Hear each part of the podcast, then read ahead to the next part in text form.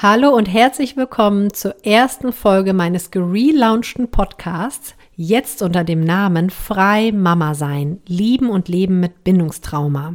Und in dem Podcast geht es um die eigenen Bindungs- und Beziehungsthemen, wie diese heute im eigenen Leben die Beziehung zum Partner oder zu den Kindern beeinflussen. Wie man in Kontakt und in Beziehung geht, ist nämlich etwas, was gelernt sein möchte. Die Realität ist jedoch, dass die meisten von uns nicht gelernt haben, wie Beziehung wirklich funktioniert. Das heißt, wie man seine eigenen Bedürfnisse erkennt, wie man darüber kommuniziert und wie man mit Gefühlen und Triggern umgeht, die in der Beziehung hochkommen. Der Podcast soll etwas dazu beitragen, zu verstehen, weshalb man so ist, wie man ist. Das heißt, welche Bindungserfahrungen man gemacht hat, die vielleicht zu welcher Strategie geführt haben, die vielleicht zu den heutigen Problemen führen, die man in seiner heutigen Beziehung erlebt. Und dafür habe ich mir diesmal Sarah Boost in meinen Podcast geladen. Sarah und ich waren gemeinsam in der Ausbildung zur Paar- und Familientherapeutin, daher kennen wir uns und da haben wir schon gemerkt, dass wir sehr viele Sachen teilen, gerade in Bezug auf Bindungserfahrungen. Sie arbeitet auch als Familientherapeutin und ist seit einem Dreivierteljahr Mama eines Pflegekindes. Und in unserem heutigen Podcast sprechen wir darüber, wie gemachte Bindungserfahrungen und auch Bindungsverletzungen oder Bindungstraumata unser heutiges Beziehungsleben beeinflussen. Und da werden wir so ein bisschen aus unserer eigenen Erfahrung und aus dem Nähkästchen plaudern, wie wir mit unseren Bindungsthemen in unserem heutigen Leben umgehen. Also lehnt euch zurück und genießt ein inspirierendes und interessantes Gespräch und lernt vielleicht die ein oder andere neue Sache mit dazu. Viel Spaß! Herzlich willkommen, liebe Sarah. Ja, hallo. Vielen Dank, dass ich bei deiner ersten neuen Folge dabei sein kann. Das ist ja eine Ehre. Ja, ich bin auch schon, ähm, jetzt merke ich gerade, werde ich ein bisschen aufgeregt. Aber ähm, wir machen das schon, denke ich. Ja, es ist im Endeffekt nichts Neues, aber ähm, jetzt einfach unter neuem Namen, der Podcast. Einfach nochmal in eine spezifischere Richtung gemacht. Ja, sehr cool. Ja, vor allem auch spannend, weil wir ja in der Therapieausbildung auch gesehen haben, dass wir so viele Parallelen zum Thema Bindung und so haben. Ne? Von daher. Genau, wir haben ja da auch ja. einige Übungen zusammen gemacht, habe ich mich da nochmal dran erinnert, als mhm. ich ähm, dich gefragt habe für diese Podcast-Folge. Und ja, wir da auch einige Parallelen entdeckt hatten in unseren Übungen, die wir gemeinsam mhm. gemacht haben. Ja, von daher sehr spannend. Gucken wir mal, wo es uns heute hinführt. Genau. Äh, Sarah, erzähl doch als allererstes mal, den Zuhörerinnen, wer du so bist. Also einfach noch mal grob, wer da hier jetzt vor mir sitzt gerade. Ja, das ist immer eine total schwierige Frage für mich. ich finde es total schwierig, sich in wenigen Sätzen oder Worten vorzustellen, äh, weil ich einfach auch so viele unterschiedliche Sachen mache. Ne? Also wenn ich es jetzt mal ähm, darauf beziehe, was ich beruflich mache, ähm, also aktuell arbeite ich als Familientherapeutin, vor allem im Bereich ähm, alternative Familiengründung und auch mit ähm, Pflegeeltern oder Paaren oder Menschen, die sich vorstellen können, Pflegefamilie zu werden ähm, und habe aber vorher auch in einem ganz anderen Bereich gearbeitet, nämlich mit Unternehmen. Also wie können Unternehmen anders zusammenarbeiten? Wie, ja, wie kann man Demokratie fördern? Eine andere Form von Wirtschaft ähm, ja, etablieren? Ähm, ja, genau. Aber jetzt habe ich noch mal ein anderes Standbein gegründet mit Kintsugi Family ähm, wo es eben darum geht, Brüche im Leben, und das ist ja vor allem auch bei Pflegefamilien und bei Pflegekindern ein großes Thema, wie man Brüche eben nutzen kann, um das Familienmodell zu stärken und es eben nicht schamvoll zu verstecken, ne? zu sagen, okay, ich habe mir ist da mhm. irgendwas passiert, ich habe das Bedürfnis normal sein zu wollen und deshalb schiebe ich dieses Thema von mir weg und mache so, als würde es nicht zu mir gehören und schäme mich vielleicht noch dafür, habe Unmachtsgefühle, sondern das tatsächlich ins Leben zu integrieren und auch nutzbar zu machen im Sinne von ja Resilienz, Stärke und so weiter. Genau. Voll schön. Und auch der Name, der kannst du auch vielleicht auch nochmal erklären, was der bedeutet, weil der so schön dazu passt, ne? Mhm. Genau, also Kintsugi ist eine japanische Reparaturtechnik äh, und auch Philosophie, wo es darum geht, die Schönheit des Nicht-Perfekten anzuerkennen. Also Kintsugi bedeutet auch Goldverbindung. Und bei dieser Reparaturtechnik geht es eben genau darum, ne, wenn eine Vase runtergefallen ist und in tausend Teile zerbrochen ist, eben sie nicht einfach wegzuschmeißen oder ähm, sie so zu reparieren, dass man überhaupt nichts mehr von den Bruchstellen sieht, ja, so zu tun, als wäre es gar nicht passiert, sondern ähm, die Bruchstellen mit Gold sogar noch hervorzuheben. Ja? Und ähm, ja, von daher finde ich, ist es eine ganz schöne Metapher eben dafür, dass man seine Bruchstellen auch vergolden kann, statt sie zu verstecken oder ähm, ja, zu sagen, oh Gott, ich bin jetzt zerbrochen und mhm. da geht eigentlich gar nichts mehr so. Ja, voll schön. Voll die schöne Idee. Ähm, du hast vor kurzem auch ein Pflegekind aufgenommen selbst, ne? Ähm, genau. Ein halbes Jahr ist es jetzt her? Oder wie lange ist es in etwa her? Das ist jetzt gut ein Dreivierteljahr her, genau. Ja. Mhm. Ähm, willst du vielleicht ein bisschen was dazu erzählen, mm, wie du die Entscheidung dazu getroffen hast, das zu tun? Ja, also wie es dazu gekommen ist.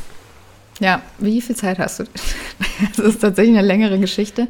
Ähm, also mein damaliger Mann und ich, wir waren lange in ähm, einer Kinderwunschbehandlung. Also wir konnten keine leiblichen Kinder bekommen, was auch ein bisschen was mit einer Krankheitsgeschichte bei mir zu tun hat. Und ähm, ja, haben das lange mit In-vitro-Behandlung versucht, als künstlicher Befruchtung. Und ich habe irgendwann gemerkt, das ist nicht mein Weg. Ich bin da irgendwie in so eine total krasse Kinderwunschdynamik reingekommen, wo es gefühlt vielleicht auch mehr am Ende darum ging, wieder Kontrolle über mein Leben zu bekommen. Ne? Also ich will das erreichen, ähm, ne? ein Kind zu bekommen. Mhm. Und ähm, ja, also ich hatte dann ein krasses Ohnmachtsgefühl, habe aber irgendwann gemerkt, dass das geistig und auch körperlich so krass an meine Grenzen geht. Also ich hatte wirklich einen Nervenzusammenbruch, würde ich mal sagen. Äh, und habe da auch gemerkt, nee, irgendwas läuft hier schief. Ja? Also ich glaube, das ist gar nicht das Leben, was ich überhaupt leben will. Mhm. Ich bin da mhm. irgendwie einfach in so eine Schiene reingekommen. Man macht das halt so, ja.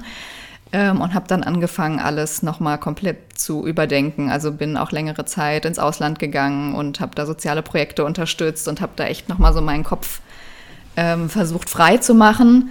Und bin da dann irgendwann einfach zu der Erkenntnis gekommen, ich glaube, vielleicht bin ich auch einfach dafür da, Kinder zu unterstützen, die keinen so guten Start ins Leben hatten, weil das auch einfach ne, Brüche im Leben auch so ein bisschen mhm. mein Thema ist.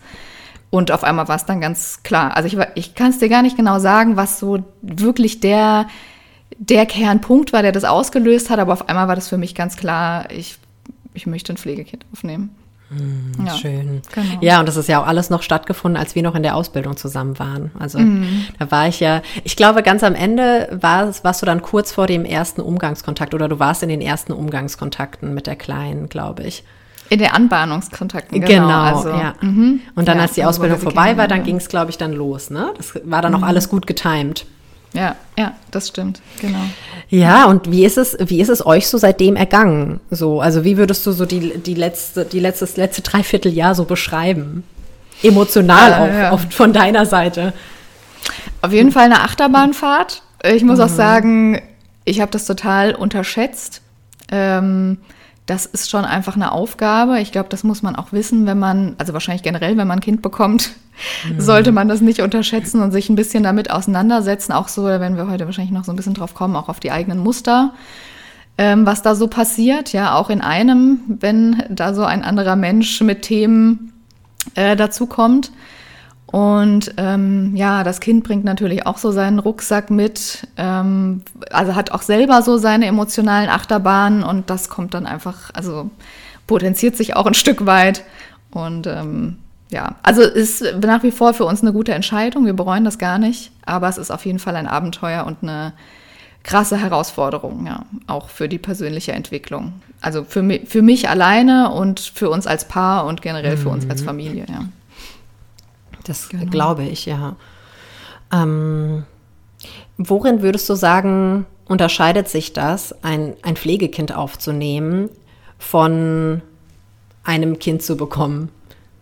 In ja, das ist eine gute Frage. Das können wir ja mal miteinander jetzt hier herausfinden, weil ich habe ja kein eigenes Kind ja. bekommen. Von daher kann ich gar nicht so ähm, genau sagen, was die Unterschiede sind. Und das ist tatsächlich auch zum Teil eine große Unsicherheit. Ne? Dass ich bei manchen Situationen gar nicht einschätzen kann, ist das jetzt normal? Mhm. Ja, also ich meine, sie ist jetzt vier, so Autonomiephase. Ähm, kennst du ja wahrscheinlich auch. Ja, ja, ähm, mein, die ist jetzt auch vier, meine, ja.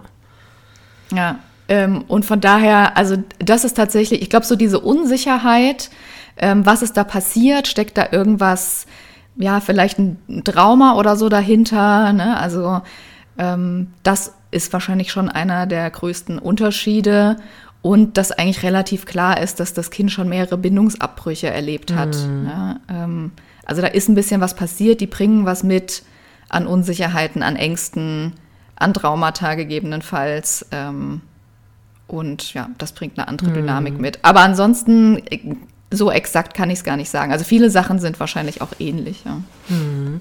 Ähm, wenn du sagst Bindungsabbrüche, ne, ähm, ist es so, dass du da persönlich von Bindungstrauma reden würdest oder wie würdest du das definieren? Hm. Also es kommt wahrscheinlich immer so ein bisschen drauf an. Hm, Bindungstrauma, ich weiß nicht, wie gut das definiert ist, ähm, auch. Für mich persönlich kommt das so ein bisschen darauf an, wie stark eben dieser Bindungsabbruch war und wie auch die Beziehung zu den leiblichen Eltern zum Beispiel mhm. vorher war. Und das kann ich, das ist für uns tatsächlich noch so ein bisschen ähm, nebulös, ja. Also ja. ich kann es nicht so einschätzen, ob es wirklich ein Trauma war. Ich würde es vielleicht fast sagen, ja. Ich meine, sie hat zwei Bindungsabbrüche. Sie war ein Jahr auch noch in der Bereitschaftspflege. Ne? Da hat sie angefangen, sich zu binden und musste dann da wieder raus, weil sie dort nicht bleiben konnte. Ähm, das macht natürlich was mit einem Kind, ja. Also, mhm. also und auch mehr, als es vielleicht eine leichte Bindungsunsicherheit oder so. Ja. Also, genau. Ja, ähm, ja, ich glaube, es gibt so diese Art von Verletzung, ne, die von diesem Bindungsabbruch, diesem konkreten Bindungsabbruch entsteht, ne, die dann vielleicht mhm. auch traumahaft ist, wie es vielleicht bei deinem Pflegekind der Fall ist. Und dann gibt es ja vielleicht auch noch gleichzeitig diese Verletzungen, die innerhalb der Beziehung passiert sind. Ne? Also Absolut. innerhalb der Beziehung zu den leiblichen Eltern. Mhm. Und die haben ja auch wiederum ähm, Auswirkungen. Ne? Also Absolut. Absolut. Auf euch jetzt auch. Ja, also ich will jetzt nicht so ins Detail gehen, was bei uns passiert ist, aber viele Kinder werden ja misshandelt oder ja. Ähm, vernachlässigt oder manche Eltern sind vielleicht auch, haben Probleme mit Drogen. Ne? Das heißt, sie sind zum Teil vielleicht sehr präsent und dann wieder überhaupt nicht. Das mhm. heißt, es ist sehr ambivalent, wie die Eltern darauf reagieren und das Kind hat gar keine Zuverlässigkeit im Hinblick auf Bindung bekommen. Ne? Ja, also, ja. Ja. Ich glaube, das ist vielleicht auch so ein Hauptmerkmal, wenn man von Bindungsverletzungen spricht. Ne? Also, dass die, mhm. die Bindungsperson so, so, sei es jetzt die Eltern oder halt die Person, die halt für das Kind da sind, dass die nicht zuverlässig sind. Ne? Und mhm. dass es nicht gewährleistet ist, dass die Bedürfnisse von dem Kind, dass die ähm, befriedigt werden. Ne? Also Absolut. allein jetzt ja. irgendwie Grundbedürfnisse wie Nahrung zum Beispiel, ja, also beim vielleicht Eltern, die ähm, psychisch selbst ähm, nicht dazu in der Lage sind, richtig das Kind zu versorgen, ne? oder wie du gesagt hast, halt Drogenprobleme oder auch psychisch erkrankte Eltern vielleicht auch, ne? dass es da einfach mhm. nicht gewährleistet ist, allein diese Grundbedürfnisse. Und dann auch zusätzlich dazu vielleicht noch Bedürfnisse nach ähm, gesehen werden, ne? also ähm, mhm. die Emotionen zu verstehen von dem Kind, sich da hinein zu versetzen und irgendwo emotional verfügbar zu sein, ne? also physisch mhm. und emotional verfügbar zu sein. Ja, absolut. Total, ja. Es gibt auch, es wird von so Phasen gesprochen, ähm, wenn Kinder in eine Pflegefamilie kommen. Da gibt es zum Beispiel erst eine Phase, die nennt sich so Anpassungsphase, also wo die Kinder super angepasst und pflegeleicht sind, ja, weil die erstmal so auschecken, was passiert denn hier überhaupt und natürlich auch Angst haben, vielleicht wieder abgelehnt zu werden. Mhm. Das heißt, man denkt sich so, oh, easy, ja. So die ersten Wochen dachten wir, boah, das ist ja also traumhaft, was hier passiert. Und dann gibt es aber in der Regel eine Phase, wo diese Verhaltensweisen aus dem, ich sag mal, System, wo es nicht so gut lief, mhm. übertragen werden auf die Pflegefamilie und man denkt sich so, hä, was passiert denn hier? Ne? Also wo wirklich krasse Dynamiken entstehen und Verhaltensweisen, die man überhaupt nicht einsortieren mhm. kann, vor allem nach dieser Phase, wo das alles ja. so gut lief, ja. Ähm, und dann gibt's wieder so Phasen, wo ähm, auch unsere Tochter eigentlich wieder das aufholen muss, was sie als Kind nicht ordentlich erleben konnte, mhm. ja. Also zum Beispiel ähm, sich einfach, also einfach Baby zu sein, ja, und mhm. einfach versorgt zu werden. Und das holt sie dann alles nach, ne, indem sie sich zum Beispiel wieder füttern lassen will oder mhm. nicht mehr ähm, richtig sprechen kann oder nicht mehr richtig laufen kann und so weiter.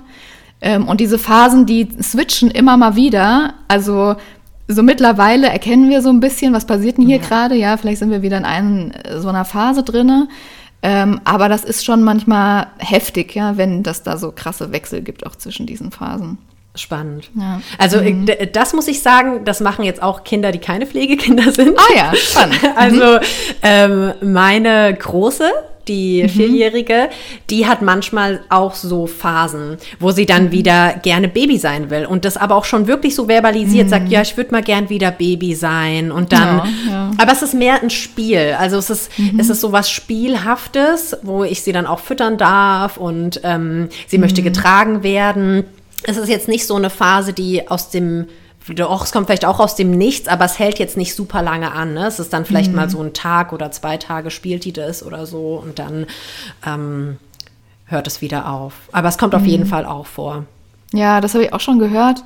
Bei Pflegekindern ist es wahrscheinlich noch mal ein bisschen extremer. Also zum Teil ist es wirklich so, dass sie noch mal so diese Geburtserfahrung irgendwie auch machen mhm. wollen, ja. Also auch jetzt vielleicht bei der neuen Mutter das Gefühl haben, aus dem Bauch rauszukommen, so. Mhm. Ähm, aber ja, also Ne? Also da sind wir wieder bei dem Thema. Ich glaube, es gibt einfach Parallelen bei manchen Sachen und vielleicht sind sie ein bisschen extremer bei Pflegekindern. So, ja. Ne? Als du so gesprochen hast, da hatte ich so direkt so eine Verknüpfung zu. Es ist ja schon interessant, weil das, was jetzt im Endeffekt Pflegekinder dann machen, ne, so in dieser ersten Phase, sich super angepasst zeigen, ist ja auch das, was Menschen, die Bindungsverletzungen haben oder Bindungstraumata haben, mhm in Beziehung später machen. Ne? Also ja. wenn man sich kennenlernt, so eine neue Beziehung eingeht, und dann versuchen sich viele ja auch von ihrer besten Seite zu zeigen oder halt sehr, sehr angepasst zu zeigen. Mhm. Gerade ne, wenn man diese so co-abhängige Tendenzen hat, so ne, dieses People-Pleasing, das ist ja eigentlich genau das. Mhm. Man versucht alle seine Schattenseiten nicht darzustellen und nur die schönen Seiten, mhm. was natürlich unbewusst ist, ne? Das macht man jetzt nicht bewusst, aber ähm, es ist im Endeffekt das gleiche Prinzip irgendwo. Und dann, mhm. wenn die Bindung sich irgendwie gefestigt hat zu dem Partner oder es beginnt irgendwie sicherer zu werden, dann kommen auf einmal diese Unsicherheiten hoch oder diese Ängste mhm. und dann entstehen vielleicht womöglich auch Konflikte in der Beziehung. Mhm. Ja. Ja, genau, das merken wir auch. Äh, uns wird tatsächlich auch gesagt, dass es eigentlich ein ganz gutes Zeichen ist, wenn sie anfängt, ähm, diese Konflikte mit uns ähm, auszutragen, mhm. ja, weil das eigentlich ein Zeichen dafür ist, dass sie uns das zumutet. Ja? Ähm, auch wenn das dann super anstrengend ist. Und es ist natürlich auch anders als in einer Beziehung. Ne? Also ich, wir haben ja auch gesagt, wir sprechen ein bisschen über uns. Ja. Ähm, bei mir war das früher so, dass ich dann eher geflüchtet bin ähm, wenn es dann darum ging, dass es in Richtung Konflikte geht, ne? also dass man eigentlich ja. seine eigenen Bedürfnisse kommunizieren muss. Ein Pflegekind kann das ja nicht, ne? Die kann eigentlich dem nicht ausweichen. Ähm, ja, und von daher ist das aber eigentlich in dem Fall ein gutes Zeichen, ja, wenn das anfängt, ja. ähm, dass sie da rebelliert, ja, und zeigt, was sie braucht. Ähm, ja, genau.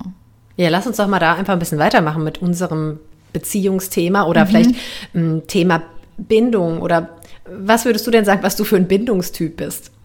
Ja, also ich würde mich selbst als unsicher vermeidender Bindungstyp mhm. einschätzen. Und, und du so? Mhm. Darüber habe ich schon, ist es echt schwierig, weil wenn man schon angefangen hat, an diesen Themen zu arbeiten, ne, mhm. ne, dann, dann, dann switcht es manchmal auch so. Ne? Aber ja. also ich würde schon von Grund auf sagen, ich bin schon generell eine unsicher gebundene Person. Ja, mhm. also ich würde mich nicht, ich habe mal irgendwann gelesen, es ist eigentlich so 50, 50 Prozent, ne? 50 Prozent der Bevölkerung sind sicher gebundene mhm. Menschen und der Rest sind unsicher gebundene Menschen. Und dann gibt es halt unsicher vermeidend, ne? unsicher mhm. ambivalent. Und dann das andere dritte war das, was ich. Desorganisiert. Desorganisiert, genau. Und das teilt sich auf die auf. Und generell würde ich sagen, es ist schon unsicher, weil ich in meiner Kindheit einfach auch unsichere Bindung erlebt habe, so mhm. zu meinen Eltern. Ja, also gerade auch zu meiner Mutter, die psychische Erkrankungen hatte. Und mh, mm, da merke ich einfach, da Bindung ist für mich unsicher. Und ich habe eher die Tendenz zu vermeiden, also auch mhm. Konflikte zu vermeiden mh, und zu vermeiden, wie du es gerade gesagt hast, meine Bedürfnisse zu kommunizieren. Mhm. Und generell aber auch Beziehung zu vermeiden, weil wenn ich mal so zurückdenke, bei mir so wirklich mit ernsthaften Beziehungen, mh, hm, hat es angefangen mit 18, 19, 20 so, ne? Weil mhm. ich es davor halt immer, ich hatte irgendwie immer auch Angst davor, so dass eine Person mir zu nahe kommt mhm. und sie dann womöglich vielleicht auch sieht, wer ich bin, so, ne? Voll. Also ja. wirklich erkennt, wer ich bin, weil das halt mit Scham verbunden mhm. war, so, ja. ne, im Kern.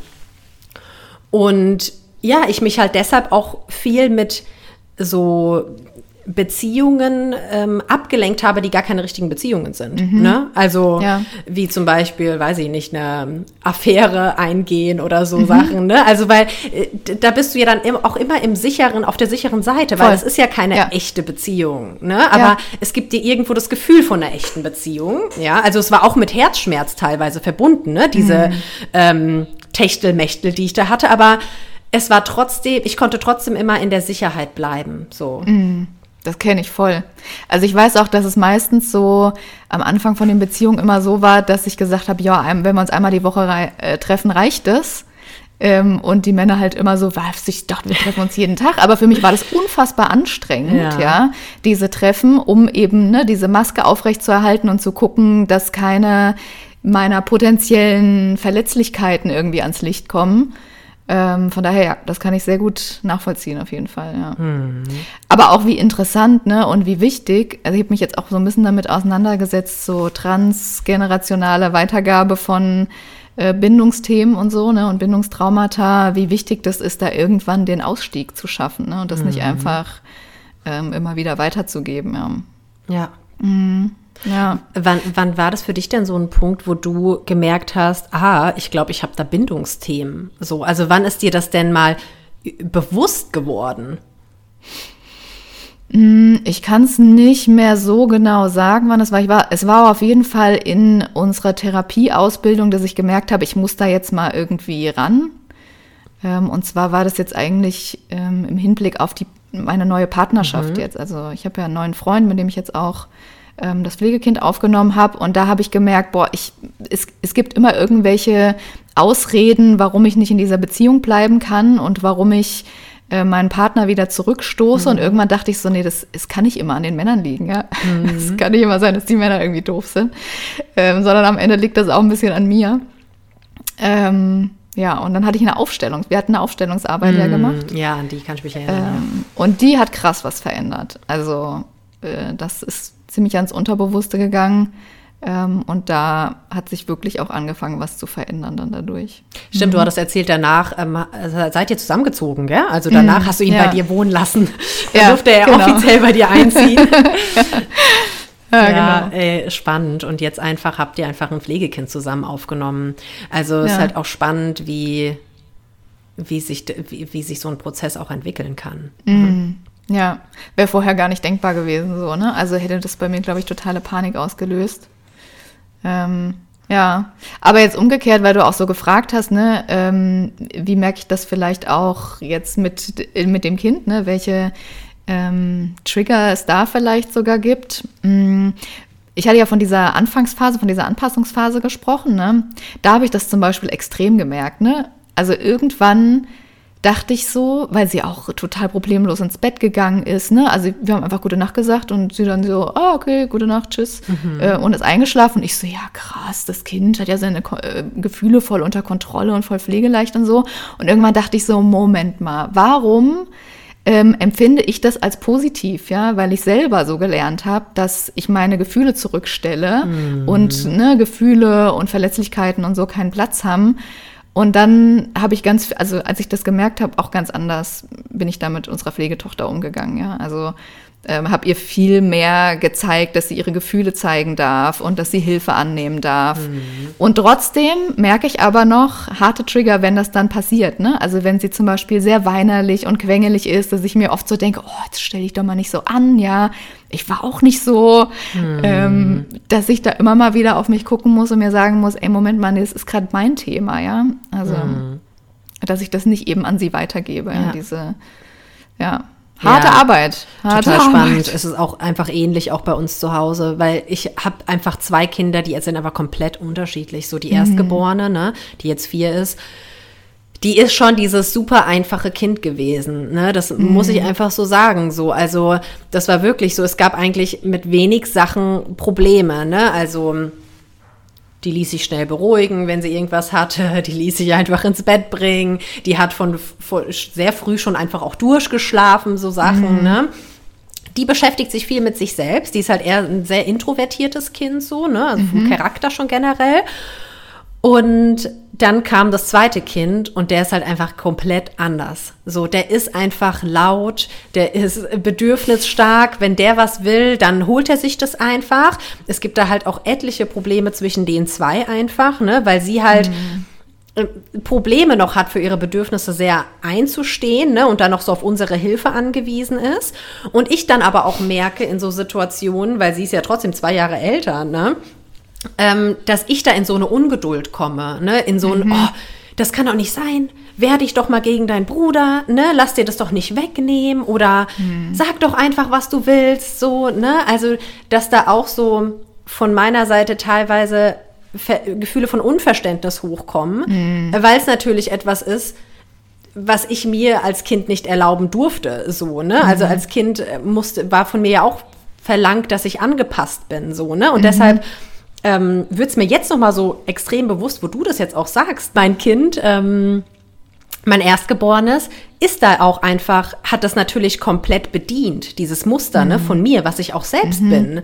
Und deshalb war das alles so eine schöne Phase, ne? Und jetzt mit mhm. meinem zweiten Kind ist es halt jetzt sind haben die ich würde auch sagen ehrlicherweise haben die Konflikte begonnen, so, ne? Mhm. Also definitiv mhm. haben die Konflikte auch in unserer Beziehung begonnen und auch in unserer Familie, weil mhm. es halt nicht mehr alles so einfach ist.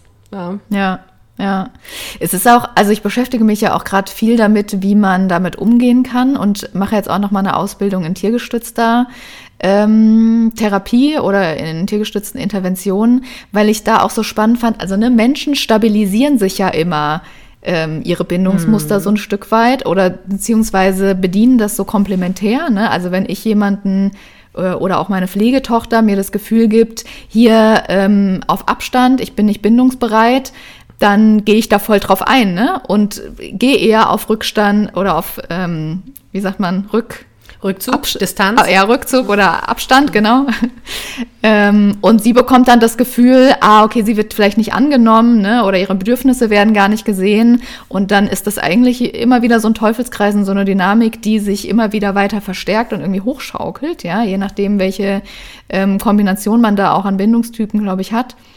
Und das finde ich bei Tieren halt zum Beispiel ganz spannend, dass die das gar nicht machen. Also die mhm. antworten da nie komplementär drauf, sondern immer komplett authentisch, ja, und können dadurch ganz gut diese Muster ähm, durchbrechen. Das finde ich super spannend irgendwie, ja. Spannend. Also, dass mhm.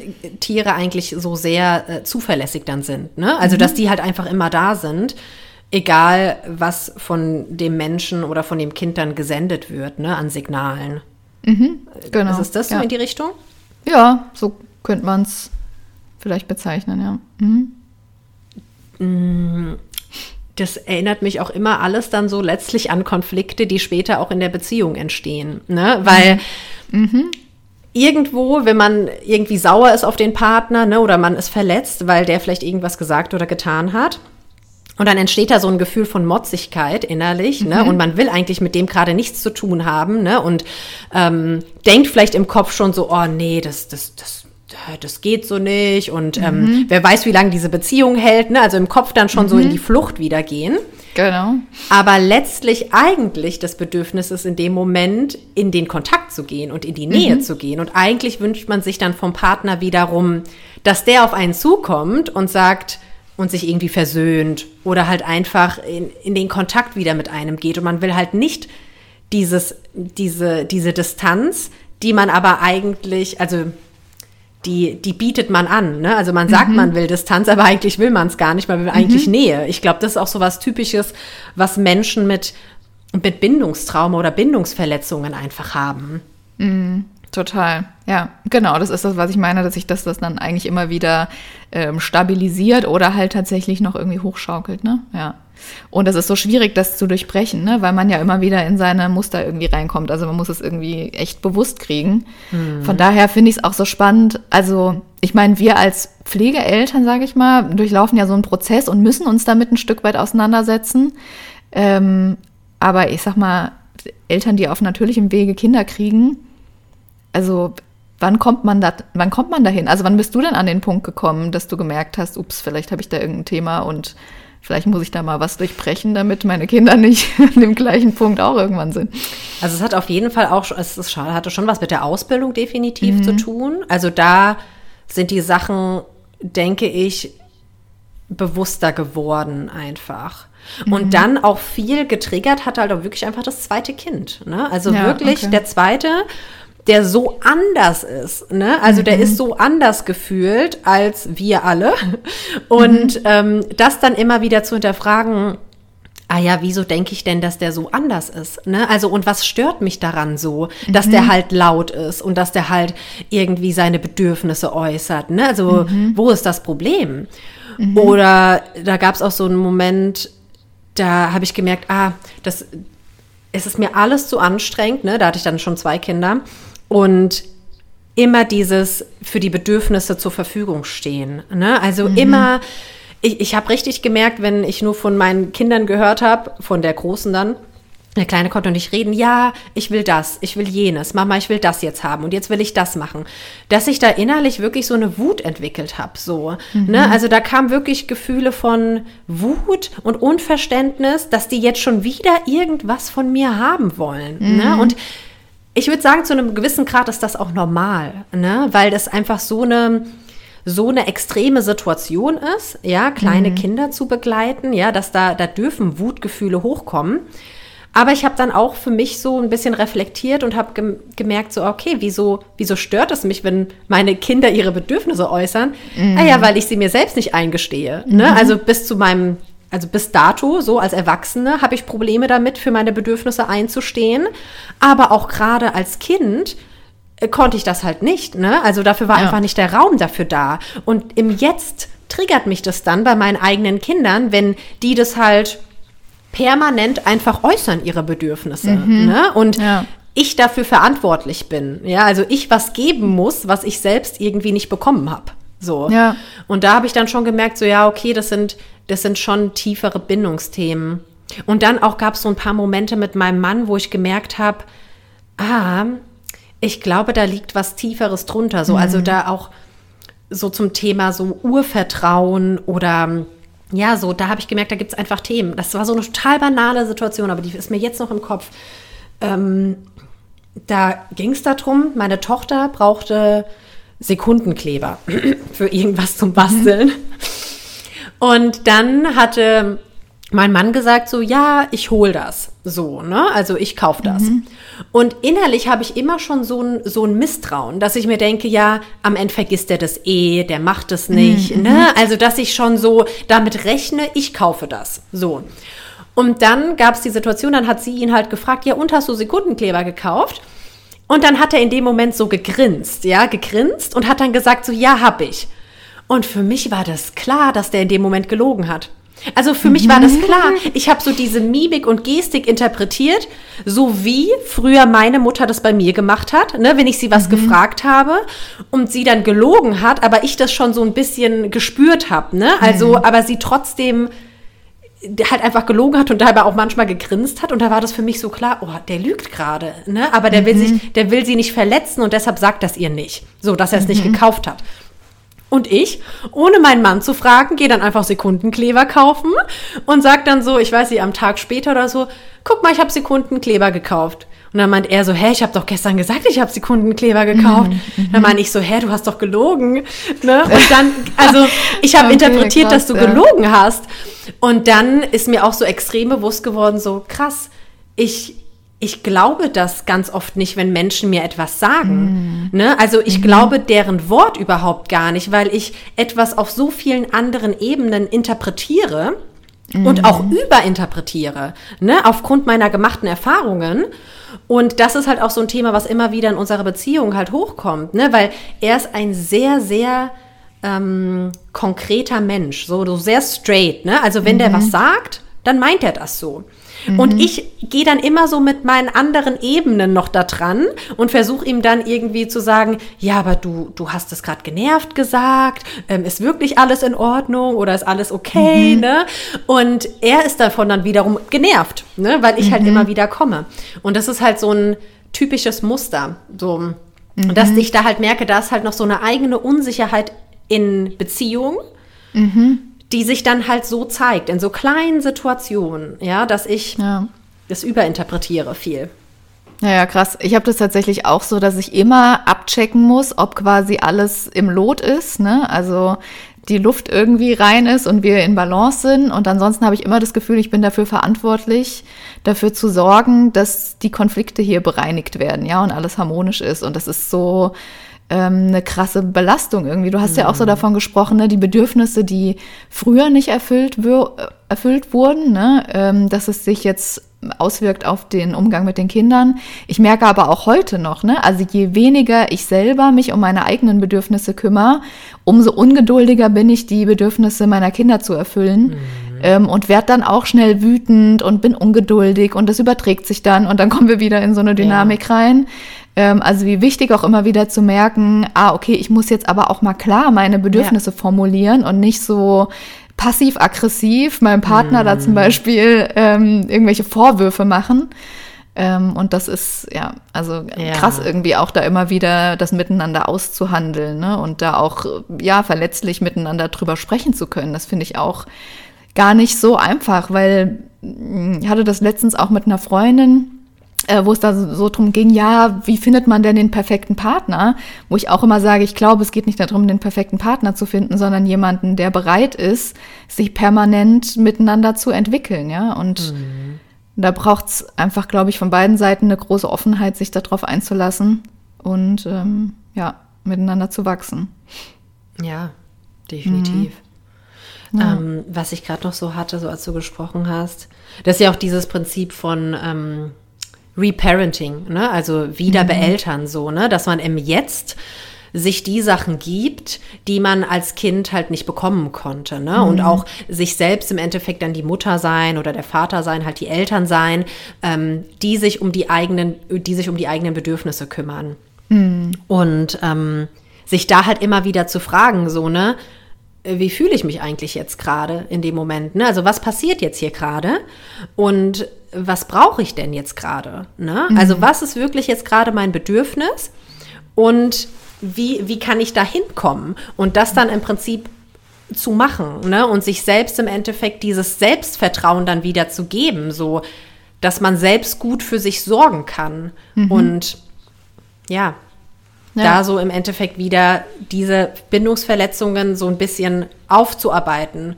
Mhm. Ja, und ich immer permanent das Gefühl hatte, ich bin auf mich alleine gestellt. Ne? Ich muss es irgendwie alleine hinkriegen und ist eh keiner da. Und ja. so, ja. Mhm. Ja, voll. Mhm. Ja. ja, krass. ja. Mm, wie würdest du denn sagen, hat das, mm, hat jetzt das Kind in eurer Beziehung, eure Beziehung beeinflusst? So, also was ist da so grundlegend jetzt Unterschied anders, als es vorher war?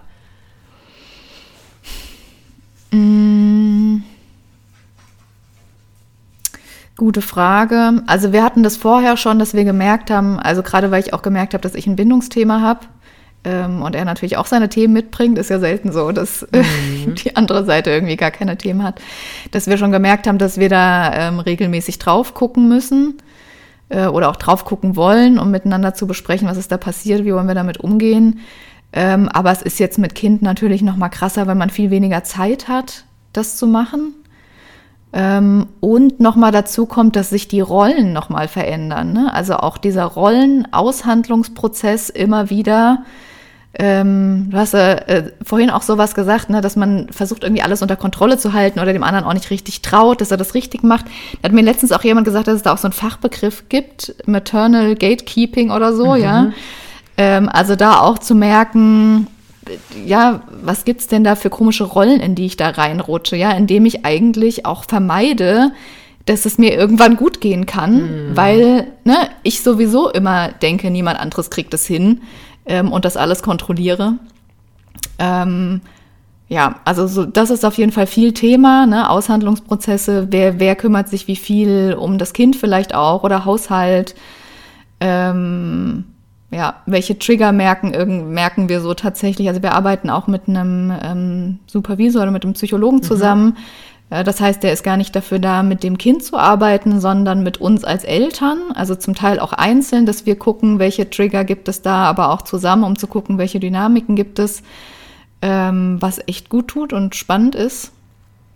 Ähm, ja, also es ist auf jeden Fall viel intensiver und es muss mehr so an der Seitenlinie passieren. Ne? Mhm. Ne? Also manchmal ist es wirklich, wir haben gemerkt, es ist was passiert, merken aber auch, es hat keine Zeit, das jetzt abends zu bearbeiten. Das Kind ist aber irgendwie noch da, dann nutzen wir irgendwie fünf Minuten, wenn sie mit der Oma beim Hühnerfüttern ist, um äh, schnell die Sache irgendwie zu klären. Also wir sind besser da drin geworden, auch ähm, so kritische Situationen schneller zu, zu bearbeiten, würde mhm. ich mal sagen. Was ist denn zum Beispiel so eine kritische Situation?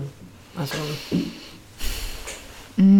also natürlich kommt es vor, also was so Erziehung oder so betrifft oder auch ähm, ja, Verhaltensweisen dem Kind gegenüber, ne, wo wir irgendwie drüber stolpern oder auch merken, dass irgendwas schräg gelaufen oder vielleicht auch wenn, ähm, also wir hatten das ein paar Mal, wir hatten uns eigentlich darauf geeinigt, dass wir uns 50-50 so die Care-Arbeit mhm. teilen. Mhm.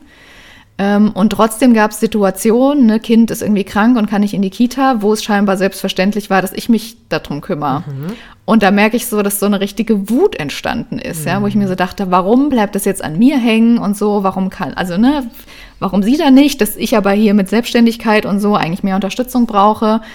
Ähm, und da gibt's manchmal Tendenzen dazu, ne, dann auch eher das so in mich reinzufressen und so mhm. passiv-aggressiv an ihm auszulassen. Und das geht einfach nicht mehr. Das geht nicht, weil das Kind es auch merkt. Mhm. Ähm, und da, ja, das versuchen wir wirklich schnell dann zu klären, drüber zu sprechen, was ist da passiert, was wünsche ich mir eigentlich, wie können wir damit umgehen.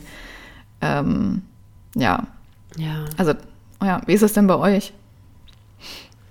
Äh, was genau ist die Frage? wie sich das so verändert hat, also die ah. Paarbeziehung ah. ähm, und welche Situationen gibt es da vielleicht, da wo du sagst, ja, das passiert öfter mal, ist irgendwie öfter Thema.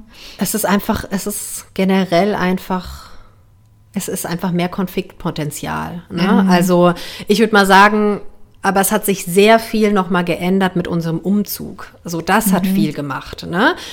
Weil als wir noch in unserer Heimatstadt gewählt, äh, gewohnt haben, war natürlich mehr Unterstützung da. Ne? Also mhm. meine Mutter, ähm, mein Vater, so, die konnten separat nochmal auf die Kinder aufpassen. Ne? Die haben die am Wochenende genommen. Wir konnten unsere Paarzeit machen. Ne? Es war irgendwie sehr bequem. Ne? Also mhm. es war es war viel Unterstützung da. Aber ich muss auch dazu sagen, es hat uns davon abgehalten, unsere Beziehungskonflikte äh, auszuagieren. Ne? Also mhm. überhaupt, ähm, dass es mal zu Beziehungskonflikten kommt. Ne? Weil mhm. ganz oft war es dann halt so, wenn irgendwie ich irgendeinen Termin hatte oder ich musste irgendwo hin, ne, dann habe ich halt einfach meine Mutter schnell gefragt, ob die kommen kann. So, ne, mhm. weil die hatte halt immer Zeit und da habe ich sie gefragt. Und sie ist dann im Endeffekt dafür eingesprungen, ähm, oder hat das wettgemacht, dass ich nicht bei meinem Partner für meine Bedürfnisse einstehen muss. Mhm. Ne? Also, dass ich ja. das nicht mit ihm ausagieren muss, so mhm. und einfach bespreche, ja, wie sieht's aus? Dann und dann will ich das machen oder so sieht's bei mir aus. Wie können wir das machen? Das war mir immer mhm. zu anstrengend, ne? gewisse Sachen auszudiskutieren. Es war für mich ausdiskutieren. Ich rede ja mhm. auch schon so, ne? Anstatt mhm. einfach das so darüber zu sprechen. Und es war für mich natürlich einfach, weil ich dann halt einfach es umgehen konnte. Das mhm. ging jetzt nicht mehr mit unserem Umzug, weil wir jetzt einfach hier alleine sind. Ne? Mhm. Wir haben jetzt keinerlei Unterstützung mehr. Und dann waren wir wirklich so auf uns zurückgeworfen. Ne? Deshalb war das auch schon eine richtig anstrengende Zeit, weil ich gemerkt habe, dann kommen so viele Konflikte dann einfach an die Oberfläche, mhm. von denen ich nicht wusste, dass es sie gibt. So, mhm. ja. Und jetzt muss ich wirklich wirklich lernen, für meine Bedürfnisse einzustehen mhm. und mich verletzlich zu machen und sagen, was ich brauche und darüber reden können. Und das ist halt was, was jetzt auch immer wieder noch kommt, so, ne? Also, dass es dann gewisse Situationen gibt, wo ich mich irgendwie dann auch übergangen gefühlt habe oder irgendwas hat mir nicht gepasst. Ja, ich mhm. erinnere mich jetzt gerade vor kurzem war es so eine Situation, Ah, genau. Ähm, es, äh, es ging darum, irgendwie, ja, genau, weil wir wollen hier wieder umziehen, wir wollen in eine andere Wohnung ziehen. Mhm. Und ähm, dann hatte ich ihm gesagt, er soll doch bitte Fotos machen von der Wohnung, als ich mit den Kindern in der Heimat war, bei meiner Mutter, damit da schon mal Fotos sind, damit wir das dann online stellen können für einen Nachmieter. So. Und dann bin ich zurückgekommen und dann hatte er Fotos gemacht, aber nur vom Wohnzimmer. So, ja, als gutes Licht war. Und dann irgendwann meinte er zu mir so, ja, heute, ähm, er ist dann auf die Arbeit gegangen, kannst, kannst du dann noch Fotos machen von dem anderen Zimmer, wenn da dann das Licht reinfällt. Und ich habe dann so angefangen, so rumzudrucksen. Ja, also auch gar nicht ehrlich zu sagen, was gerade das Problem ist. Aber ich habe es in dem Moment auch nicht richtig erkannt, was das Problem mhm. ist. Ich habe nur gemerkt, da irgendwas passt mir nicht daran. Also Nee, also da mhm. war ein Widerstand in mir und da habe ich so gemeint, so, hm, aber irgendwie, also ich habe dann irgendwie so Ausreden gesucht. Und dann ist mir, also er ist auf die Arbeit gegangen und dann ist mir bewusst geworden, so, ah, das geht mir einfach gegen den Strich, weil ich ihm vor einer Woche gesagt habe, er soll Fotos machen und mhm. jetzt wird es wieder auf meinen Teller gelegt, die Arbeit, ne? Und ich bin jetzt hier mit den Kindern und jetzt soll ich irgendwie noch Fotos machen und ähm, es gibt hier noch genug andere Sachen im Haushalt zu tun und wir wollten rausgehen, ist es mir einfach zu viel. Und das war mhm. mir in dem Moment gar nicht bewusst und habe dann halt nur so passiv-aggressiv reagiert. Und das hat er wiederum gemerkt. Ne? Und hat dann so gemerkt, so, hä, immer wenn ich irgendwie einen Vorschlag mache oder dir was sage oder so, dann ähm, entgegnest du mir irgendwas. Ne? Also dann gehst du in die Konfrontation und mhm. ich konnte damit in dem Moment nichts anfangen. Aber danach ist mir bewusst geworden. Und dann bin ich halt mit ihm wieder in Kontakt und habe halt gemeint, so, ja du, ich glaube, mir ist da bewusst geworden, es ging mir eher darum, dass du jetzt wieder die Aufgabe an mich abschiebst. So, und das mhm. hat in mir Wut ausgelöst die ich aber in dem Moment nicht verbalisieren konnte, sondern nur in dieser passiv-aggressiven Aggressivität. Und das sind ganz oft Dinge. Und dann, wo er dann halt auch sagt, so, ja, dann, dann sag halt einfach, was du fühlst oder was du denkst. Aber es ist halt nicht so einfach. Das ist halt genau das Ding, ne? mhm. ne? Also in dem Moment zu merken wirklich, was passiert hier gerade so, ne? Und woher kommt es jetzt gerade und was, was will ich eigentlich? Aber dafür sind mhm. diese Fragen eigentlich gut, ne? Hätte ich mich in dem Moment so gefragt, so, ah, okay, wie fühle ich mich jetzt gerade? Äh, was will ich jetzt gerade, ne? Also, mhm. will ich das machen, diese Fotos, ja oder nein? So, ne? Dann hätte ich irgendwie eine Wahlmöglichkeit gehabt. Und so wusste ich eigentlich nicht so wirklich, was gerade los ist. Aber es ist ja auch okay. Ich meine, dieser Prozess dauert halt einfach. Ne? Also es ist halt einfach ein Lernprozess und vor allem ein, ein Verlernprozess. Ne? Also von mhm. diesen alten Strategien, die man halt einfach für für gut empfunden hat, so, ne? Oder als, also das waren einfach die Strategien, die man als Kind halt entwickelt hat. Ja, mhm. ja voll. Und ähm, im Hinblick jetzt zum Beispiel auf deinen Sohn, wo du ja auch so Trigger merkst, also was ist da dann für, also gehst du da dann anders mit um oder gehst du da mittlerweile dann jetzt anders mit um oder passiert es immer noch und wie gehst du dann damit um, dass du merkst, es ist jetzt irgendwie passiert? Also vielleicht kannst du da noch ein bisschen was zu erzählen, weil ich das tatsächlich auch ganz interessant finde. Ähm, also ich versuche generell, was ich versuche zu praktizieren, ist liebevoll mit mir zu sein. Mhm. Also es ich versuche, ja, bei mir zu bleiben und ich versuche, das bedürfnisorientiert zu machen und ich versuche, es gentle parenting mäßig zu machen. Mhm. Aber wenn der Punkt bei mir kommt und ich beginne zu schreien, ja, dann ist es eben so. Dann ist es mhm. passiert in dem Moment, ja. Und für mich das Wichtige ist, halt dann nicht in diese Selbstverurteilung zu gehen, ne? Zu sagen, oh, guck mal, jetzt hast du, was bist du für eine Mutter oder was bist du für eine Therapeutin, so, ne? Also mhm. bringst anderen Leuten irgendwie bei, wie sie ihre Emotionen regulieren, aber selbst schreist dann deine Kinder an. Aber ja, da einfach zu sagen, es ist jetzt passiert und das ist jetzt auch okay, ne? Es bringt nichts jetzt, mich dafür zu verurteilen.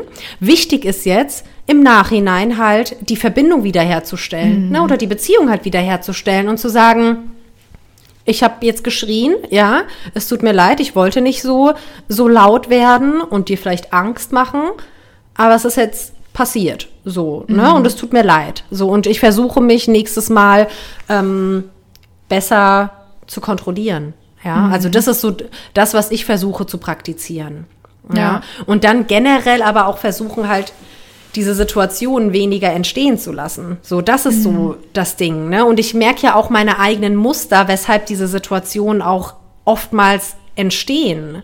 Ne? Mhm. Weil ich halt zu viel laufen lasse, bis zu einem Punkt, wo es mich dann wirklich stört, ne? aber da halt schon vorher zu oft über meine Bedürfnisse gegangen bin, anstatt von vornherein sehr klar in meinem Verhalten zu sein. Mhm. Ja, also beispielsweise vielleicht eine Situation beim Essen oder so. Ne? Also wenn irgendwie ständig mit dem Essen gespielt wird und dann auf den Boden geschmissen wird und dann halt nicht beim fünften Mal schon total aggressiv und laut zu sagen, jetzt reicht's aber mal, ne? Und das Essen irgendwie wegnehmen, sondern halt ganz klar vorher schon sagen, so, okay, ich sehe, du fängst an zu spielen, ne? Hm. Hast du keinen Hunger mehr? Willst du noch essen? Ich kann es weglegen, das Essen, ne? Und da halt konsequent zu sein. Mhm. Das ist was, was ja. mir oftmals noch fehlt. Konsequenz, mhm. ja. Und mein Sohn, der fordert es halt einfach ein. Der braucht halt mhm. halt diese Konsequenz. So, das ja. ist halt das Ding. Und diese Konsequenz hat meine Tochter nicht, braucht sie nicht in dem Maße, weil sie sich mhm. selbst relativ gut halten kann, so, ne? Also relativ gut anpassen kann, könnte man vielleicht auch sagen, ne? Also auch so den Rahmen erkennen kann und mein Sohn kann das halt nicht, aber der ist halt auch jünger, ne? Man muss einfach mhm. sagen, der ist halt auch erst zweieinhalb, so, ne? Der mhm. ist gerade voll dabei, das zu lernen.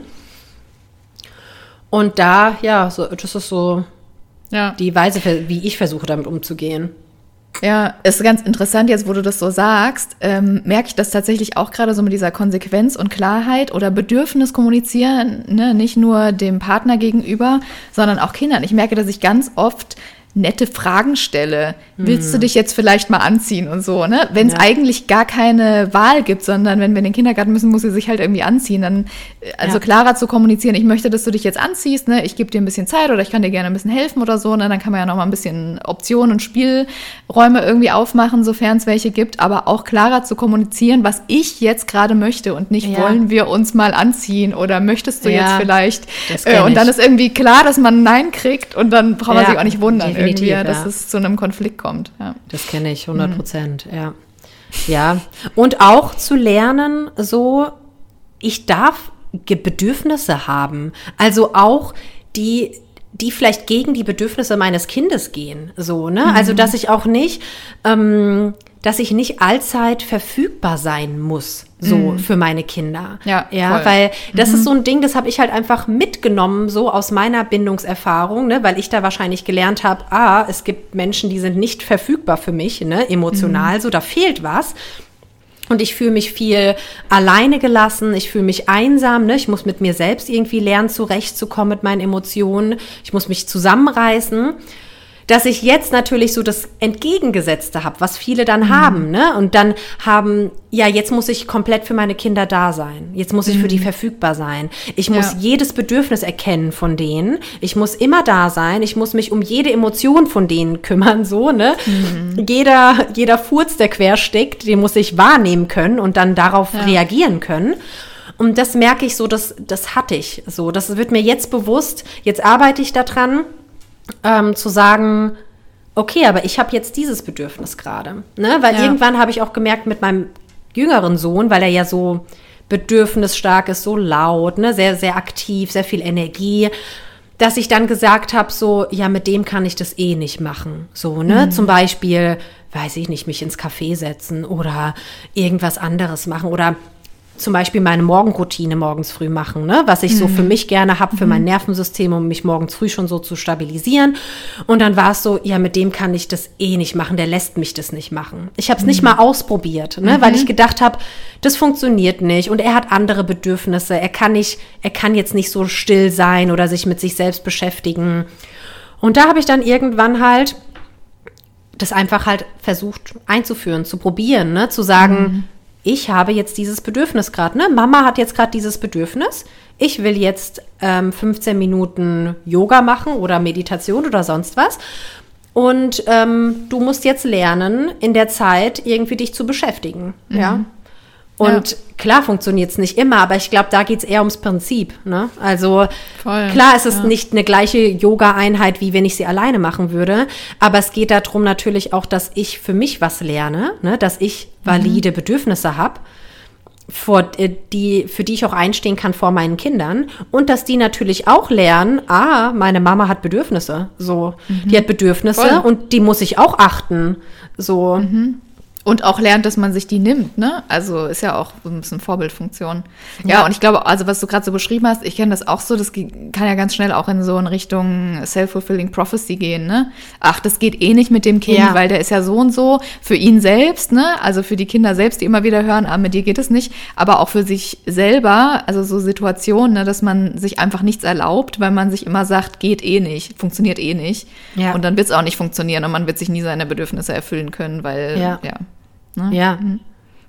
man es nie ausprobiert. Ja. Definitiv. Ja, ist ja genau das gleiche wie mit, ja, mir hilft ja hier eh keiner im Haushalt oder so, ne? Was es von mhm. vielen ähm, Frauen vielleicht auch gibt, ne? So diesen Glaubenssatz, so weil sie es so gelernt haben von ihrer eigenen Familie auch, ne? Mama hat alles mhm. gemacht, Mama war für alle da, Mama war immer verfügbar, Mama hat sich aufgeopfert, dass das halt so innerlich so abgespeichert ist und dann ah ja, mein, mein Partner will das eh nicht oder der hat keine Zeit oder ähm, das klappt eh nicht, dass ich mich treffen kann mit denen so, ne? Und dann mhm. zögert man es am Ende vielleicht auch hinaus bis zum letzten Moment und dann sagt der Partner vielleicht auch, nee, es passt jetzt nicht, so, ne? Ich muss mhm. irgendwie auch einplanen können und dann ist der Glaubenssatz wieder bestätigt, ja, mir hilft keiner. Mir hilft mhm. keiner oder ähm, ja meine Bedürfnisse werden nicht gesehen, anstatt halt von vornherein für die Struktur zu sorgen, dass die Bedürfnisse mhm. gesehen werden. Ne? Mhm.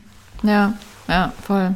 Was mir vorhin noch so eingefallen ist, als du erzählt hast, ähm, also unsere Tochter ist auch ein total guter Coach eigentlich. Mhm. Also die macht mich immer ganz gut ähm, aufmerksam darauf, wenn gerade irgendwas schräg ist. Also zum einen, weil sie natürlich, also ich, je schlechter es mir geht, umso intensiver reagiert sie auch auf Sachen. Ja.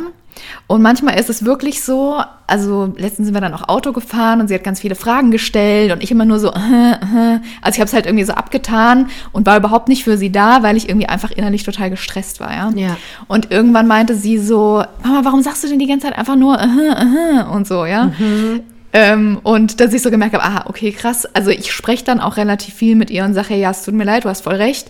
Ich bin gerade einfach so gestresst, ne, von irgendwie Sachen mhm. und so mhm. weiter ähm, und versuche ihr das dann auch zu erklären. Und ja, ich nehme mir tatsächlich auch, also ich brauche tatsächlich ähm, unsere Eltern drumrum ähm, und auch meinen Partner, der ab und zu mir diese Arbeit, also Care-Arbeit oder sich um die kind, ja. ums Kind zu kümmern, abnimmt, damit ich eben irgendwie wieder zu mir kommen kann, weil ansonsten, wenn ich immer wieder in diesem Hamsterrad drinne bin, komme ich da irgendwie auch gar nicht raus. Ja, wie macht ihr das ja. denn jetzt, wenn jetzt deine Mutter zum Beispiel auch gar nicht mehr da ist? Dein Mann geht ja, glaube ich, auch arbeiten. Also wie tankst ja. du denn da wieder auf um nicht durchzudrehen.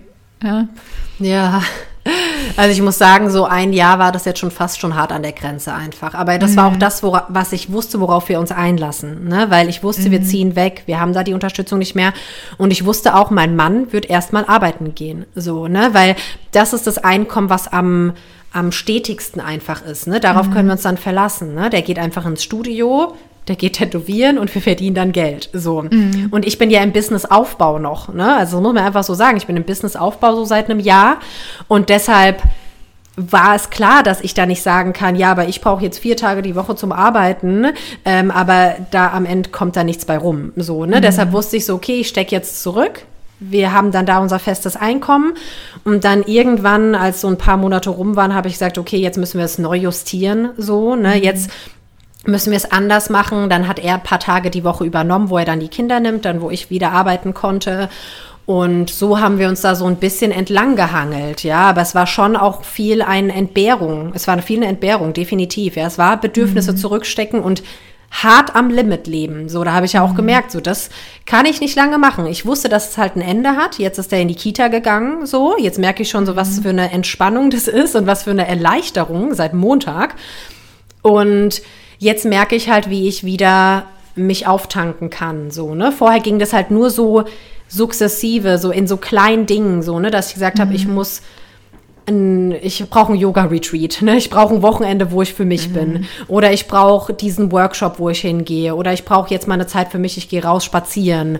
Und dann halt diese zwei Arbeitstage, die ich hatte, die ich so einteilen konnte zu meiner Verfügung. So, ne? Aber mhm. es war mhm. generell schon am Limit leben. So, ja, ja, also es war schon sehr viel über meine eigenen Bedürfnisse gehen, aber bewusst es machen. Das macht nochmal einen Unterschied. Ne? Also ich mhm. wusste, ich gehe über meine Bedürfnisse.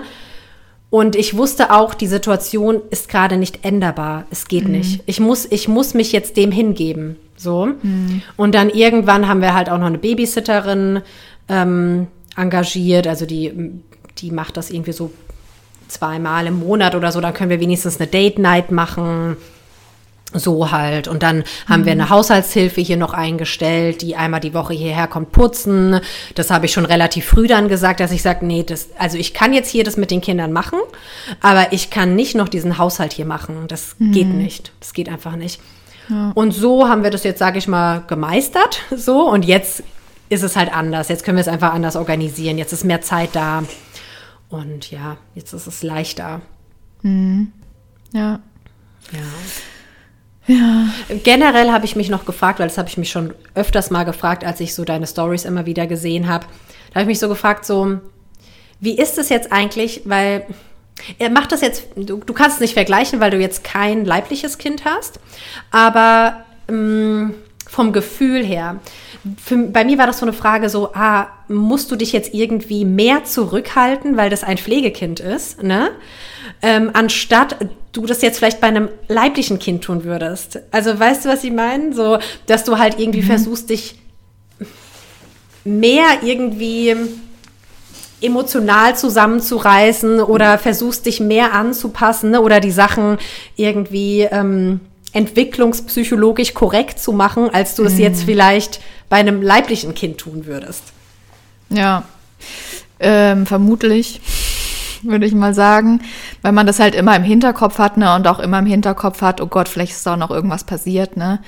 Ähm, aber es passiert mir trotzdem auch manchmal, also was du beschrieben hast, ne, also wenn da irgendein krasser Wutanfall ist und das Kind wirklich im Auto strampelt, sich mm. abschnallen will, schreit ohne Ende, dann passiert es mir auch, dass ich wirklich einfach mal laut werde und sage, stopp, ja, das geht jetzt so nicht. Äh, und auch wirklich in einem Ton, der harsh ist. Ähm, weil, also manchmal geht's irgendwie auch gar nicht anders und ich glaube, man darf es auch nicht als Projekt sehen im Sinne von, das Kind muss unbedingt gelingen, so, ja. Also ich glaube, es ist wichtig, einfach regelmäßig seine Muster ein Stück weit zu hinterfragen und zu reflektieren äh, und zu gucken, welche Dynamiken es da gibt. Aber ich glaube, wenn man anfängt und versucht, alles perfekt zu machen, dann kann es eigentlich nur scheitern. So, ne? Ja. Von daher, ähm, ich glaube, ich werde da immer entspannter und ich glaube, es ist auch wichtig, ja. ähm, ja. Ja, und vor allem bist du dir dann auch selbst nicht mehr treu. Ne? Also, mhm. wenn du halt nur versuchst, es perfekt zu machen und dann aus dem Antrieb heraus auch zu versuchen, das Kind zu schonen, ne? das ist ja auch so ja. mit so ein Ding, dass man vielleicht denkt, ah, ich muss jetzt das Kind schonen und darf nicht zu laut mit dem reden oder auch nicht laut werden, weil das wiederum könnte ja bei dem Kind ein Trigger sein, ne? dass es halt ja. Gewalterfahrung erlebt hat. Aber dann wiederum nimmst du dir deine Men Menschlichkeit so, ne? Weil das ja. sind ja einfach normale Gefühle, die halt in so einem Kontext hochkommen. Ne? Ja, voll.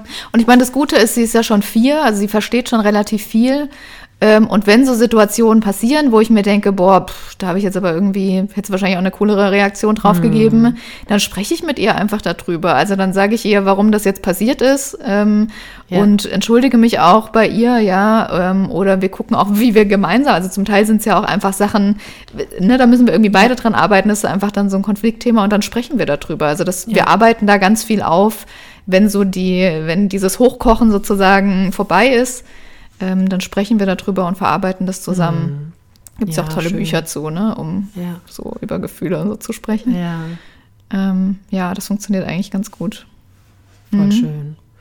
Ja, und ich fand, das passt jetzt schon so gut auch so ein bisschen so zu dem Ende, vielleicht der, der was jetzt erreicht ist von unserem Podcast, mhm. der Folge, was du gesagt hast, ähm, dieses man kann vielleicht die, die Idee aufgeben, dass man will, dass das Kind gelingt. So, ne? Mhm. Ich glaube, das kann man auch wirklich übertragen, auch auf Nicht-Pflegekinder so, ne? Also auch auf leibliche Kinder so.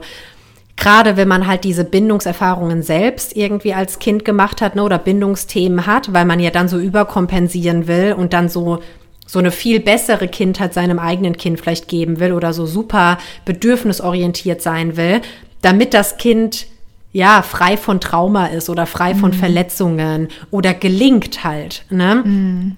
Und ich glaube, das ist auch was, was man für sich noch mal so ein bisschen, ja, irgendwie hinterfragen darf oder auch einfach, ja, überlegen muss, ob es wirklich jetzt an ja, wie viel Druck das auch auf einen macht, ne? Also ob es jetzt mhm. wirklich an dir hängt, so, dass das Kind gelingt, so, ne? Oder ob du mhm. vielleicht auch schon generell na, auf natürliche Weise für das sorgst, was das Kind braucht. Ne? Total, also, dass, es, ja. dass du für genug positive Bindungserfahrungen sorgst, ne? Und dass dann die, ähm, weiß ich nicht, 20 von 80, von 20 Prozent, ja, da, von 100 Prozent, dass die dann halt nicht so viel ausmachen, wo, wo halt du, wo du mal die Kontrolle über dich verlierst, ne? Ja, ja. Und ich glaube, es geht auch, ich hatte letztens auch einen Post dazu, zur Ambiguitätstoleranz und so, ne? Ähm, also ich meine, es gibt ja auch ein paar Sachen, ähm, da beschäftige ich mich gerade so ein bisschen am Rande mit, ich bin noch keine Expertin, aber äh, Epigenetik und so, ne, mhm. ne, dass auch Traumata eben im Gehirn zum Beispiel Sachen verändern können ja. oder auch genetisch Sachen verändern können, die so leicht jetzt nicht, also die sind zum Teil vielleicht auch wieder reversibel, aber vielleicht nicht auch so, so ganz einfach, ja. Ähm, das heißt, dass es vielleicht auch einfach Verhaltensweisen gibt, die sich durchziehen werden und ähm, das auch einfach auszuhalten, ja, dass ein Kind sich anders verhält, als man sich das vielleicht wünscht, ja. Ähm, und es da drin gut zu begleiten. Ich meine, mm. ein ganz gutes Beispiel, habe ich letztens auch was drüber geschrieben, ist jetzt zum Beispiel Pippi Langstrumpf. Ja, die wird gefeiert dafür, dass sie so ein starkes Kind ist. Aber wenn man mal näher guckt, ist eigentlich ein Waisenkind, was auch ein totales Bindungsthema hat. Ja, also die mm. Frage ist ja, ähm, wie kann man das Kind gut darin begleiten, dass es die Themen, die es hat, und da sind wir wieder bei Kintsugi, ja. auch als Stärken zu sehen. Ne? Und ja, also gut damit zu leben oder beziehungsweise das sogar noch nutzbar zu machen was man ja. da auch an, an, an, Erfahrungen gemacht hat. Ja, ja definitiv. Mhm. Ja, und das spielt auch so ein bisschen damit rein in diese Idee oder auch in den Gedanken, wir dürfen, wir dürfen auch alle unterschiedlich sein. Ne? Voll, also ja. mein Kind äh, muss nicht so werden wie ich, so ne. Also mhm. es muss auch gar nicht den Charakter haben wie ich, so ne. Es ist jetzt okay, dass ich jetzt ein Kind habe, was äh, mir vielleicht sehr nahe kommt, so ne, auch vielleicht so wie ich selbst als Kind war. Mhm. Aber es ist auch schön, dass ich jetzt ein zweites Kind habe, was einfach komplett anders ist. So, und wo ich mir mhm. denke, es gibt eigentlich niemanden in meiner Familie, der, der so ist wie er. Mhm. Aber genau das ist ja das Schöne auch am Leben so, ne? Also, dass ja. diese Unterschiedlichkeit, dass die da ist und dass man die auch zelebrieren darf, so. Ja, dass man seine Eigenheiten kultivieren darf, ne, ohne dass man versucht, aneinander rumzuschrauben oder man versucht, sich gegenseitig so glatt zu schleifen oder sowas auch, ja. Ja. ja. Ach, das war ein schönes Gespräch. Ich glaube, wir könnten sogar jetzt noch eine Stunde ja. weiterreden. Jetzt haben wir uns so richtig warm geredet. Auch. Ja, voll. Mm, aber jetzt so gegen Ende, ähm, erzähl doch noch mal über, über dein Buch. Ja, genau. Also das Buch hat den Titel Ein Pflegekind ist auch keine, beziehungsweise eine Option, also K in, in Klammern. Ähm, und da erzählen zwölf Menschen, ähm, also zum Teil ihre Geschichte als Pflegeeltern, ähm, zum Teil sind es aber auch Experten, die darüber erzählen, ne? zum Beispiel ein Bindungsexperte, der auch darüber spricht, wie Bindung gelingen kann bei Kindern, die eben bisher eine unsichere Bindung oder auch Traumata erlebt haben, auch Jugendämter, die erzählen oder auch ein Rechtsexperte. Und ähm, ja, mir geht es darum, es gibt so viele Paare auch in Deutschland, die einen unerfüllten Kinderwunsch haben. Ja, ich glaube, jedes sechste oder siebte Paar ähm, hat das als Thema. Das heißt, da gibt es irgendwie schon massive Bruchstellen auch in, ähm, ja, in der Familienkonstellation und Kinder umgekehrt.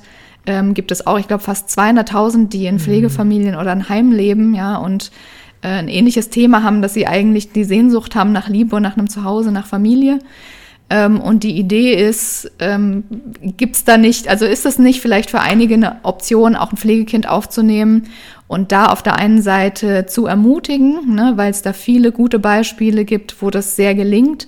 Und auf der anderen Seite aber auch nicht zu romantisieren, ne? also zu sagen, hey, also manche machen das, manche Träger und so, wo ich auch den Kopf schüttle und sage, hey, werdet Pflegeeltern, ja, easy peasy, kein Problem.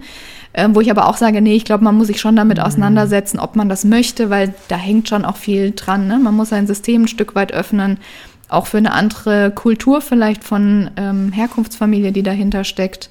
Also da einfach mehr drüber zu informieren, das auch so ein bisschen aus dem Tabu rauszuholen. Ich habe das Gefühl, für viele ist das, also die wissen ganz wenig darüber, auch was es bedeutet, Dauerpflege, Bereitschaftspflege und so weiter. Ähm, ja, und das einfach mehr zu thematisieren. Auch für die vielen Kinder, die es gibt, ne, die das Gefühl haben, sie sind nicht normal ähm, und die das Bedürfnis haben, irgendwie Normalität zu erfahren, einfach zu zeigen, hey, also was ist schon normal? Es gibt so viele unterschiedliche Formen von Familie ähm, und Pflegefamilie ist eine davon. Ähm, ja, lass uns mehr darüber sprechen. Mhm. Genau. Sehr schön. Ja. Also es ist ein Buch, was, was vor allem kinderlose Paare dazu ermutigen soll, vielleicht auch diese Option einfach mal in Erwägung zu ziehen. Genau, also nicht nur für kinderlose Paare, aber ähm, ich würde mal sagen, es ist so die Hauptzielgruppe genau, das, ähm, das einfach mal sich anzugucken, ob das eine Option ist oder nicht. Also tatsächlich ganz unverbindlich, sich zumindest mal mit dem Thema auseinanderzusetzen. Genau. Sehr schön. Ah, Okay, und dann ähm, muss ich jetzt auch noch gerade ansprechen. Im Hintergrund sehe ich nämlich einen Kleiderständer mit kleinen T-Shirts.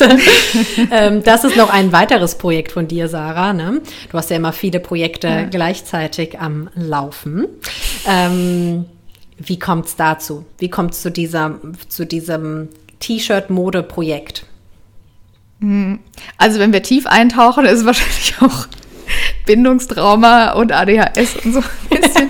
Nein, aber tatsächlich, ähm, genau, also das Label ist ein, ein Modelabel, das nennt sich Little Riot, mhm. also übersetzt kleine Krawallschachtel und eigentlich genau aus dem Hintergrund, ne, dass äh, wir sagen, ähm, es gibt viele angepasste Kinder und eigentlich ist es gut, wenn die anfangen, ihre Bedürfnisse und Gefühle zu zeigen ne, und kleine, ähm, ja, ich sag mal, Aufstände zu zeigen bei uns in der Familie und auch Konflikt vielleicht ein Stück weit ähm, provozieren. Und dafür wollen wir uns auch mit der Modemarke einsetzen. Ne? Also Kinder auch ein Selbstbewusstsein zu geben über Kleidung. Mhm. Das soll ja auch zum Teil funktionieren, aber auch die Message einfach weiterzutragen.